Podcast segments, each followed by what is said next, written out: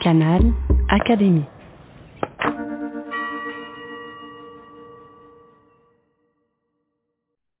Je suis Simonetta Greggio, je suis écrivaine, je suis une femme italienne et un écrivain français. J'ai écrit euh, ben, 14, je crois, euh, romans, recueils de nouvelles à ce jour. Et je suis une grande amoureuse de Colette depuis toujours. Si je me souviens bien, euh, mes premiers souvenirs de Colette sont en italien et pas en français. Je devais avoir euh, 5 ans et demi ou 6 ans et j'avais la chance d'avoir un grand-père qui avait une belle bibliothèque. Et je me souviens de mes petites menottes qui ouvraient la, bibliothèque et qui allaient euh, fureter entre les volumes. Mais euh, après, j'ai commencé vers 10 ans, 11 ans, 12 ans à mieux saisir ce que j'étais en train de lire. Beaucoup de mots qui, euh, que je ne comprenais pas parce que Colette a quand même un langage particulièrement riche, particulièrement nourrissant, dirais-je. Donc toutes ces paroles, tous ces mots, tout, tout, tout, ce phrasé de Colette, d'abord, je l'ai connu en italien, ce qui est assez étrange puisque lorsque je suis devenue par la suite un écrivain français, je me suis beaucoup inspirée de son phrasé, de sa, euh, de sa chanson, de sa musique pour écrire.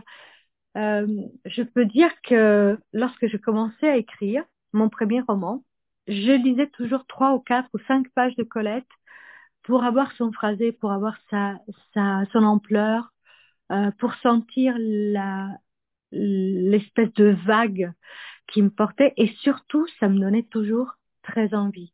J'ai passé mon temps à essayer d'écrire ces premiers romans. C'est toujours compliqué un premier roman parce qu'on ne sait pas si on va être un écrivain ou pas finalement.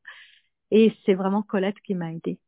Colette, comme Mursénard ou d'autres, m'ont donné cette euh, légitimité euh, je trouve, euh, cette euh, possibilité, cette vision euh, d'être une femme, de pouvoir devenir une femme écrivaine. Et une femme écrivaine, c'est dans mon cœur.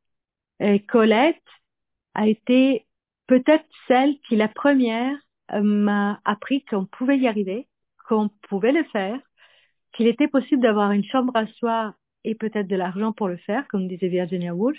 Voilà, je pense que c'est euh, c'est un exemple en fait que j'ai trouvé chez elle avant même la, avant même de pouvoir apprécier à sa juste valeur la beauté de son écriture. Je pense que c'est la femme écrivaine qui m'a plu avant d'aimer l'écrivain qu'elle était.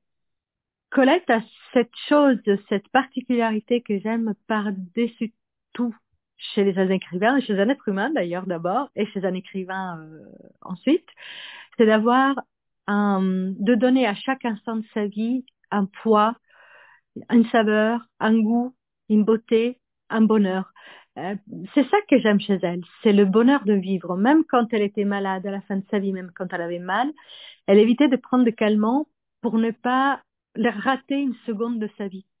Et je pense que c'est ça qui me plaît, c'est de faire, le fait de faire de sa vie une ode finalement à la vie elle-même et puis à la joie. Je crois que c'est la, la, vertu capitale, la qualité euh, essentielle à mes yeux de l'écrivaine Colette.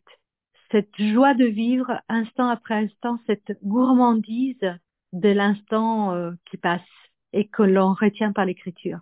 Le style de Colette a pris une sorte, non pas d'embonpoint, parce que c'est pas exactement ça, mais disons qu'il a les goûts d'un autre, un goût d'un autre âge. Mais elle, elle avait cette, cette faconde, cette, ce style qui est un style riche, dont il faut retrouver la, la, la saveur essentielle. C'est quelque chose qui a peut-être un peu vieilli, dans le sens où un style peut aussi changer selon les moments où on l'emploie dans une, dans une histoire littéraire, mais elle reste étonnamment jeune dans la liberté de son expression et dans la liberté de sa plume.